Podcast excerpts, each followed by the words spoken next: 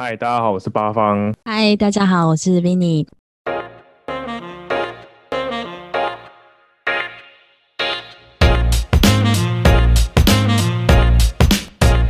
嗨，大家好，我是 Vinny，欢迎收听 Vinny 康杯，为你干杯。品酒是一种生活态度，也是传达情感的一种方式。这个频道将会分享着许多酒类的品酒美学。也会邀请酒界达人们来客座闲聊，跟着我们一起愉快的沉浸这个微醺时刻。为你干杯，为你干杯。啤酒它其实在这几年里面，已经慢慢的从一开始大家只重视它的便利性跟它的价，到现在其实大家会开始像迷你一样去重视它的内涵，也就是它的味道。所以，我们讲了一些啤酒的风味，是不是也是因为这样呢？就是造成了精酿啤酒的一个崛起。那精酿啤酒到底跟普通的一些啤酒又有什么样不同的风味呢？好，OK 啊，啤酒的原料基本上就是四个最重要的原料，这是依据德国的纯酿令、纯酿令、纯酒对纯酒酿造令，它是世界上第一部食品安全法。他其实一开始是为了课税，可是后面他发现他不小心把啤德国啤酒做出口碑，所以就变食品安全法。根据这个这个法规有几次的修正啊，因为随着科技进步跟人类的发现，一开始人是不知道微生物嘛，那后面发现微生物了，所以后面这个存量应用还有在做修正。啤酒的基本的原料有四个，就是如果我们之后可以。在超商里面看到啤酒，你可以拿起来看它的成分是不是有这四个，就是有大麦芽，然后酵母菌，然后啤酒花，然后水。对，这四个东西是可以，呃，你只要改变一个，你就可以完全改变这个啤酒的风味。所以精酿好玩的地方就在于说，有点像是阿宅在家就是自己在那边组装机器人那种感觉，就是哦，我今天我左手想要用什么样子的左手。我的左右脚想要用什么样子的右脚，我的头想要用什么样子的头，像在组乐高一样，可以由自己自己自由发挥。对对对，可以自己自由发挥。所以精酿它其实起源于就是创意。那这个创意呢，它有些时候会带来很棒的结果，有些时候会带来很糟糕的东西。好比说我们在呃麦芽有分浅培、中培跟深培，那浅培它的可以发酵的能力比较强。那深培可以发酵能力比较差。那如果一开始大家就是都是在走创意路线的，好，我今天要做一支黑啤酒，那我就深培麦芽放百分之五十，浅培麦芽放百分之五十好了。这样子我保证会做出比酱油还要难喝的东西。这是已经有数前面的数据验证了嘛？反正五十 percent 的多是 A 加五十 percent 的 B，最后会变成可怕的 C 这样子。这个我觉得不需要科学验证，这个就是自己在厨房用一个小锅子。煮了那个麦麦芽汁，自己心里就会明白这一锅应该要准备倒掉了，因为它的味道真的会太太强烈。对，这个不需要数据，不需要仪器，HPLC 或是 GC 嘛，只要你的嗅觉鼻子闻到觉得不行就不行。对，真的真的，因为呃，精酿它的好玩的地方就在于说，你可以按照你的啊想法去去做啤酒，像你去煮一道菜一样，不是每个人炒出来的。辣子鸡丁都一样的辣，不是每个人做出来麻婆豆腐都一样的麻，所以那精酿的好玩之处就是每个人可以用同一个酒谱做出不一样的东西。从精酿这个地方开始，就跟商业啤酒很不一样了。为什么商业啤酒会很不一样呢？因为商业啤酒它的目的不是创意，它的目的不是一个个人创意的表现，它的目的是要利润，它要赚钱，所以。商业啤酒它可不可以做得好喝？绝对可以。商业啤酒它绝对可以做得很好喝，但是在好喝之前，它要先顾到一个东西，就是生产量跟它的品质稳定性。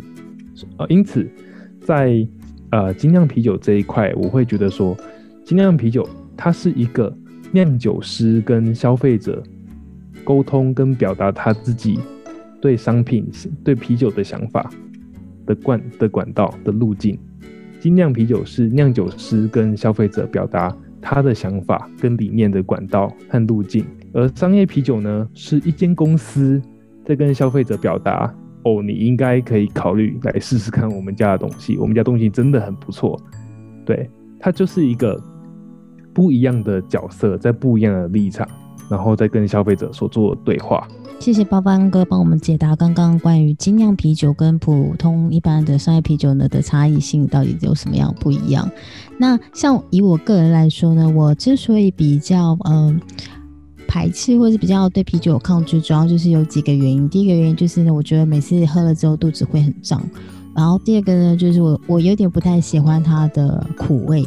第三个呢，就是我觉得就是喝完之后很常跑厕所，所以对于像我这样的小白，呃，八方哥有没有觉得，就是如果当我非得要，比如说有这样喝啤酒的场合或是机会的时候，该怎么在呃，比如说卖场啦、超商啦或者超市呢，去选一个去选择呢？啊，我觉得，嗯，Vinny。你其实还是找得到适合你的啤酒的。好，先首先讲啤酒它的气泡、碳酸感这个东西，其实不是只有你会常常觉得很胀，即便像我好了，我如果一口气喝个一大杯，好，一大杯可能就是一口气喝个三百 CC，一口气哦，一口气，我也会觉得。我也会觉得超级胀，我也会真的觉得超级胀，甚至还是甚至还是会不舒服，想要去跑厕所。如果一般人一口气应该是蛮蛮夸张的。对，那感觉就还是不舒服，因为啤酒它里面碳酸是啊，它在发酵过程中的一个产物，就是糖变成酒精加二氧化碳嘛，它是发酵的一个产物。那不同的酒类，它对于碳酸的保留程度都不一致。都不一样。那啤酒的话，是因为碳酸感可以促进人想要在喝饮料的欲望，所以碳酸感会特别的被强，会会被留在某些类型的啤酒里面。有一些啤酒类型其实它没有什么碳酸的，好比说像英式啤酒、英国的啤酒跟德国的啤酒，他们在倒的时候，德国啤酒的泡沫大概就是要有两指幅的宽度。两指幅的宽度是德国啤酒，甚至到三指幅，它都是到德国啤酒的时候的一个标准要有的泡泡的量。那在英国呢？对不起，就是英国的泡泡，你只要多于一个指符，你就会被客人抱怨说你都在卖我气泡，你都没有在卖我酒。所以英国的啤酒，它在它在碳酸的保留程度上是比较。嗯，没有德国啤酒这么高的。那这种啤酒喝起来，它其实就不会有太胀味，就是你的肚子就不会太难受，不会太胀。嗯，然后再来就是苦味。今年就是台湾有一个很啊很流行的类型叫做 IPA，它叫 Indian Pale。它这个类型呢，它呃因为啤酒花的强度，它添加量比较多，所以这种啤酒它会特别的具有啤酒花的特色香气。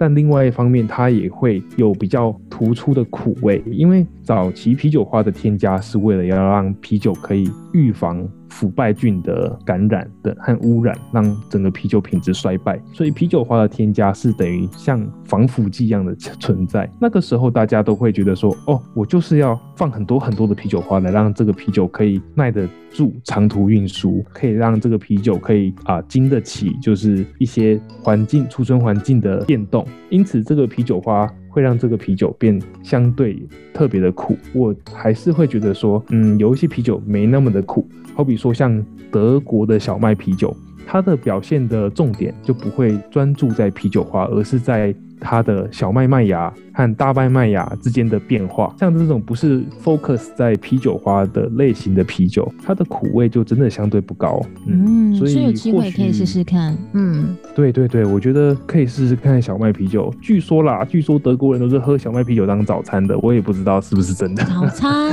然后吃这个配配配什么？德国香肠。德国香肠。哇哦，好奢侈的早餐哦。是不是？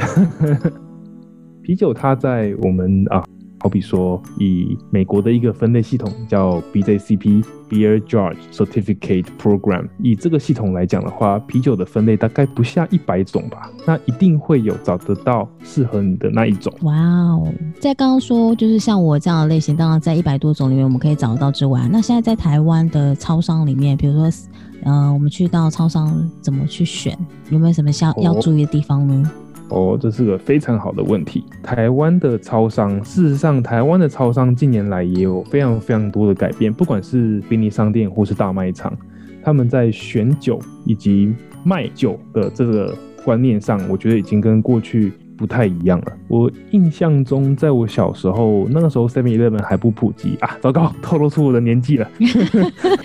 没关系，我们的听众朋友应该不会在意。我我乡下人啊，我乡下人，所以乡下就是不管时间过多久，超商都很难找这样子。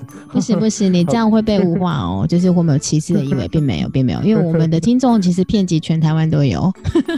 哦，好好好好好，那可以，那在以前我们去超商啊买啤酒的时候，其实那个柜那个专柜里面，可能就是因为啤酒可能法令规定它有一个专门区域嘛，对不对？那你就会看到有很多啊日系啤酒啊，然后海尼根啊，美系啤酒啊，像百威啊，然后可乐纳，然后台湾啤酒。大概就这样子，然后有时候也会有像是燕京啤酒啊、雪花啤酒啊、青岛啤酒啊、龙泉啤酒啊这些这些品牌。那到现在的时候，我们去看，其实哇，就是真的是跟以前多样性就变变得非常的多，进步了很多。这样，那他们怎么看？要怎么样去把这支酒呃推到消费者面前？其实很关键的一点就是这支酒它的售价、它的量。它的供应量跟它的售价能不能够让超商可以稳定的拿到这批酒？能不能够在超商卖这支酒的时候，超商自己本身有利润？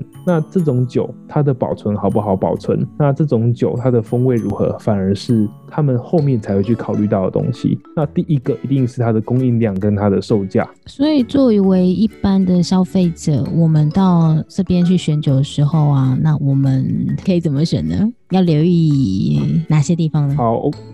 OK，嗯，我觉得首先就是先拿起来看一下这个啤酒它的保存日期，我觉得这是第一，而且是最重要的。因为啤酒它其实是还蛮容易受到温度和摇晃，还有光照的影响。那今天你拿了一一一罐啊铝罐啤酒，铝罐装的啤酒，你拿起来看，你看底部的制造日期，其实我会建议是越新鲜的越好。因为在啤酒它一出厂了以后，它的寿命就会随着时间而慢慢缩短。诶，这句话好像是废话。我指的寿命不只是它的货架上的那个标示，它的风味也会随着时间缩短而变化。你今天拿一罐离开呃工厂一个月，跟你拿一罐离开工厂六个月的，你放在一起喝，同样温度，同样的玻璃杯，同样的人，然后。倒出来同样的量，那个味道就真的是不一样。我们会说，呃，啤酒它越新鲜会越接近，会越接近酿酒师他原本设计的那个味道。会越接近酿酒师他原本设计的那个味道。原来如此，那铝罐装跟瓶装也是一样的方式辨别吗？那比如说，因为我知道，呃，比如说像超商啦、便利商店，其实很多都是铝罐装嘛。但是我们在乐草店的时候，也很常看到都是瓶装。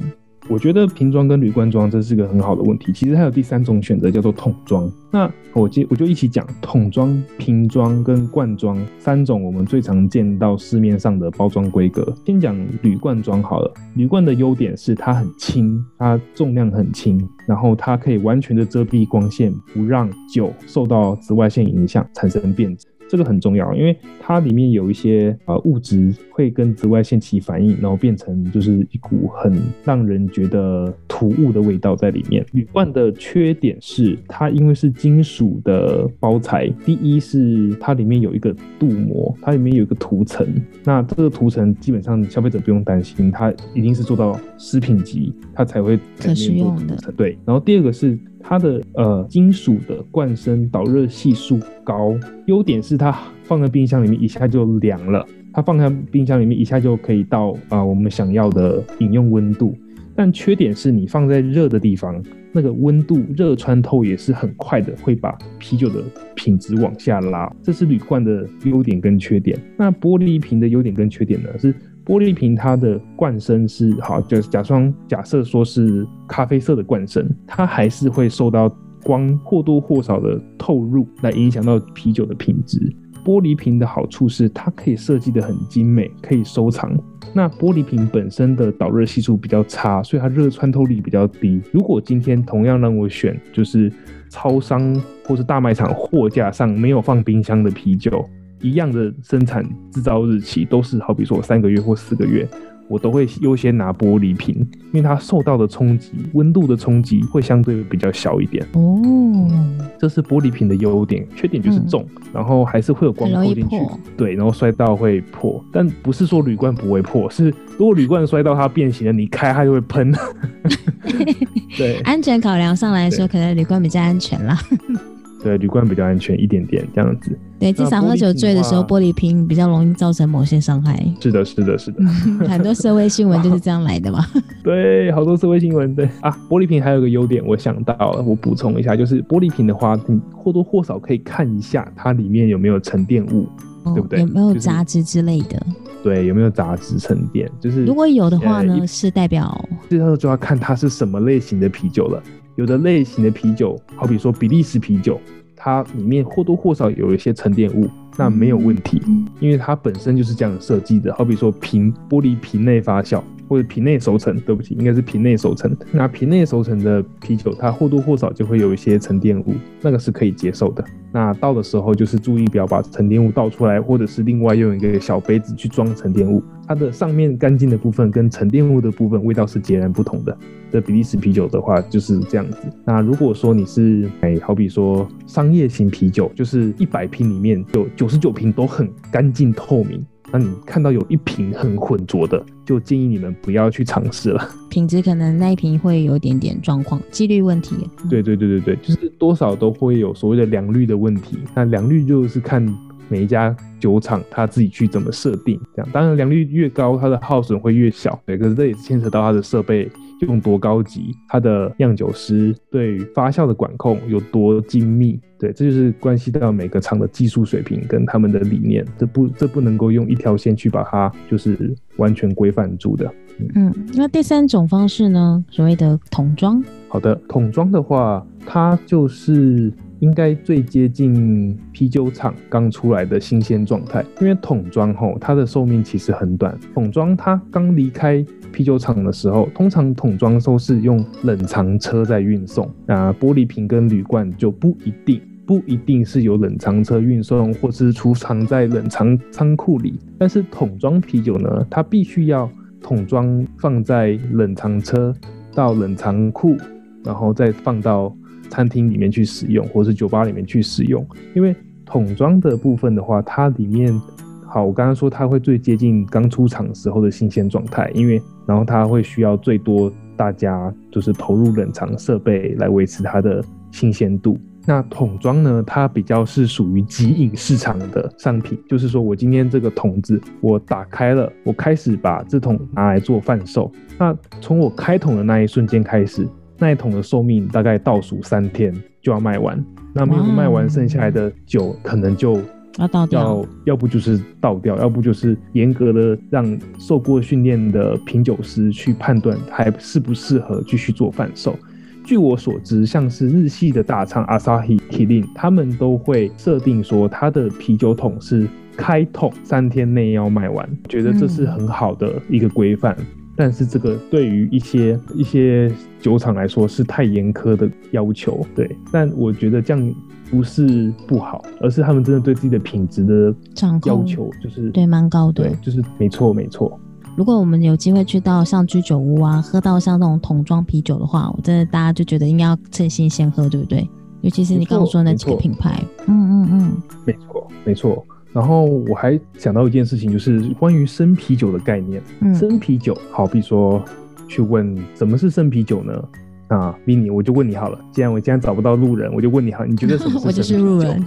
我觉得生啤酒就是，呃，应该是指没有杀菌过的吧，对不对？所以它可能里面的酵母菌还是活着的状态的啤酒。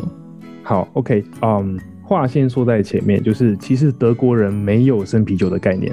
德国人没有生啤酒的概念啊，除了除了台湾，你要找有生啤酒的这种，就是接近台湾人想的生啤酒的概念的国家，应该是英国。英国有真正所谓不杀菌、不过滤的啤酒。那这种啤酒它的它的贩售是必须要有证照才能够去操作跟贩售的。那这种啤酒其实在英国都已经很勉强，英国天气是凉爽，环境湿度算是相对比较低一点的。那这种啤酒在英国就已经很勉强去贩售了，何况在台湾这种湿热地带，这种贩售方式一定会马上出问题。所以其实，在台湾后，我们自己所听到的啊，南麻密度或是生啤酒，它这个概念是从日本来的，因为日本有 Namasake，对不对？对对对。那日本的 Namasake 是什么概念？Mini 可以为我们解说一下吗？日本的 Namasake 呢，就是生酒嘛，那基本上就是指没有经过呢两次的低温杀菌，所以真的是酵母还是在酒里面是一个很新鲜的状态，所以呢，它也很容易导致呢其他的一些活络菌的入侵。所以这整个温控呢，在所有日本酒类呢是要非常非常小心的一个酒类。所以，即便像是啊日日本酒的生酒这种产品，就已经是这么难保存，在台湾生啤酒其实是指或者说。这个生啤酒的概念是日本他们在从日本酒的文化里面衍生到台湾来而变成生啤酒的概念。那生啤酒，你看像是 Asahi 的 Super Dry 或是 Kirin 的一级棒，你们去看，他们都写说生啤酒，然后有下面有一行字非热处理。什么是非热处理？请问它啤酒有没有杀菌？有，它啤酒有杀菌，它是用纳米过滤把酵母菌滤掉，但它有没有过？低温杀菌，或是我们所谓的巴巴氏杀菌、隧道式杀菌，没有。他们可以用过滤的方式来达到除菌的效果，不必经过高温处理。这个就是我们在台湾会看到的所谓生啤酒。哦，原来如此啊，在做法上是有点不太一样。嗯，对，所以生啤酒有没有有没有除菌？有，生啤酒有除菌，但是生啤酒跟我们所谓一般熟啤酒的差别在哪里？它非热处理，原来如此，就差在这个热处理。那这个热处理对风味上来说，会不会造成很大的影响呢？哦，这个冲击超级大。啤酒里面只要有三个 ppm 到五个 ppm 的氧气，你给它热处理下去，它整个风味就变了。所以这个要能够做到非热处理的啤酒，第一个它过滤系统要好，第二个它在充填时候的充填线，它的容氧要控制在三个 ppm 以下，这其实要砸很多钱。所以这也才能够保证它的商品，第一风味很好，第二它的保存期可以比较长，然后第三它可以适用于各种容器，然后贩售到比较远的国家，依然不太容易被环境温度影响而变质。所以这是一个这是一个商业型啤酒它比较容易去做到的事情。对，所以热处理，所以生啤酒的概念，我在这边想要讲的就是，啊，大家以后在外面看到桶装啤酒就。因为以前就很多很多人跟我说，哦，桶装的就是生啤酒啦，生啤酒就是好啦。然后我就会觉得说，嗯，哦，我也希望它是好的，但是其实桶装啤酒不一定是生啤酒，它也可能是经过瞬间高温杀菌出来的啤酒，或者它也可可能是非热处理的杀菌啤酒。但是桶装啤酒呢，它总而言之就是个已经灭菌的产品。它的风味不会比这间公司或这间酒厂所做的其他包装特别好。如果真的有特别好，一定是这个桶装啤酒，它的保存跟它的运输有特别的下功夫。我有最后一个小白会问的想要问的问题，就是呢，刚刚八方哥有分享说，我们去那个超商怎么去挑酒嘛？可以先从它的瓶底的那个呃制造日期来做参考值。那么有没有所谓的熟成啤酒呢？有哦，熟成啤酒应该换个方式来讲，啤酒的熟成是长什么样子？啤酒呢，它在一开始啊发酵了以后，它产生到了足够的酒精浓度，这个时候呢，酿酒师会做一个工作，就是他会在发酵温度上再做另外一个调整，来让啤酒进入熟成状态。那熟成状态其实是把酵母菌在第一次代谢出来的一些风味化合物代谢掉，变成比较没有味道的东西。这个过程就是我们啤酒会可能制成上面不可或缺的一环啊，就是熟成。那熟成啤酒的话，它会有几个特征。第一个是它的啊发酵的风味会比较微弱一点。嗯，举个例子来说好了，像是德国的啤酒。他们都会正统上来说要经过一个叫做窖藏，窖藏就是 lagering，也就是啤酒，我们说呃德德国啤酒，我们所说的拉格拉格拉格在德国的德呃在德文里面的意思就是呃地窖，那 lagering 就是窖藏，他们会用一个窖藏的过程来让他们的啤酒熟成。那他们的熟成啤酒的表现就是会酵母的特征会比较微弱一点，他们发酵的风味会比较呃稀薄，会比较没有那么突出，反而他们会突出原料的品质，好比说像麦芽的香气啊，或者啤酒花的香气，这个是德国的熟成，德国式的熟成应该要这样讲，较长。那英国式的熟成呢，他们会在发酵结束之后，稍微把温度提高一点点，把酵母菌它们的活力就是刺激。一下让酵母菌会活会作用旺盛一点点，然后把啤酒里面一些不好的风味物质代谢掉，然后就戛然停止，就是让温度就瞬间降下来。这样子的话，它的啤酒既可以保有啊酵母菌发酵的香气，但是又不会有就是你刚结束完发酵后的那些比较杂的味道。所以英国他们的发酵跟他们的熟成。跟德国的发酵和他们的熟成是不一样的方式的。那好比说像比利时，他们也有熟成很久很久的啤酒，他们通常是做酸啤酒，他们会用比较长的熟成。那他们这种可能就是用半年、一年或一年、两年、三年，然后再去做后面的勾兑。那他们的熟成啤酒可以互相保有，哎，又有年轻的啤酒的滋味、青涩的滋味，然后又有熟成啤酒的厚实感。所以啤酒的熟成，其实，在好一百多种啤酒里面，他们其实可以说是各家的技术、跟各家的理论和各家实践的方法都完全不一样。所以呢，基本上最近在台湾呢，因为不管是在日本酒或者是葡萄酒，其实都有蛮多人会自己在家玩熟成的这个概念。啤酒呢，我想，嗯，刚有提到了，就是很高难度的技术，是各家酒厂的一个这样算是终极挑战嘛。所以一般的消费者千万不要觉得啊，我在便利商店啊买了一瓶啤酒。回家之后，我可以自己放在床底下叫床之类的。那那那那那会蛮危险，就有点像是呃，我之前听一个节目，好像他说把踏剂放在床底下三五年这样子，会变成是神之踏剂这样。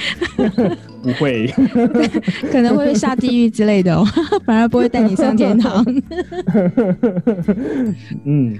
好，那我们 我们今天呢，就谢谢八方哥呢，跟我们分享了关于蛮多哦啤酒的一些呃知识啦，还有就是现况啊，这样也希望呢，下次有机会再邀请八方哥呢来跟我们畅聊更多关于啤酒啦、精酿啤酒啦等等之类的呃专业知识啊分享。谢谢迷你，哎，其实我刚才想到一个点，就是嗯。如果或许啦，或许我们可以邀请到其他的酒类专家，可以来一个就是三就是多多多方会谈，不知道会不会很有趣？你觉得呢？这也在计划之中哦，太好了，期待计划就是因为我现在目前为止，我的 podcast 目前邀请了过葡萄酒专家、日本酒专家，然后呢，因为你是啤呃啤酒的第一位。所以我也蛮期待，就是当我们把所有的这些酒类的专家们集结起来的时候，我们可以就是呃聊出什么样的火花？哦，超期待的，超期待的。好，对对，那有兴趣的听众呢，就关注我们的 IG 或 FB，随时会有最新的 Podcast 节目推出。好好，嗯，万分期待，万分期待。好，谢谢明明，谢谢八方哥，谢谢，谢谢各位听众，我们下次见。哦，对了。哦，最后还是要提醒大家一句，就是喝酒不开车，未成年请勿饮酒。对我们理性饮酒哦。好，谢谢，下次见，拜拜。好，谢谢，谢谢，拜拜。希望今天的内容你会喜欢，请记得帮我关注、订阅、加分享哦。更欢迎在我的 IG、FB 留下你的建议，比你康拜，为你干杯。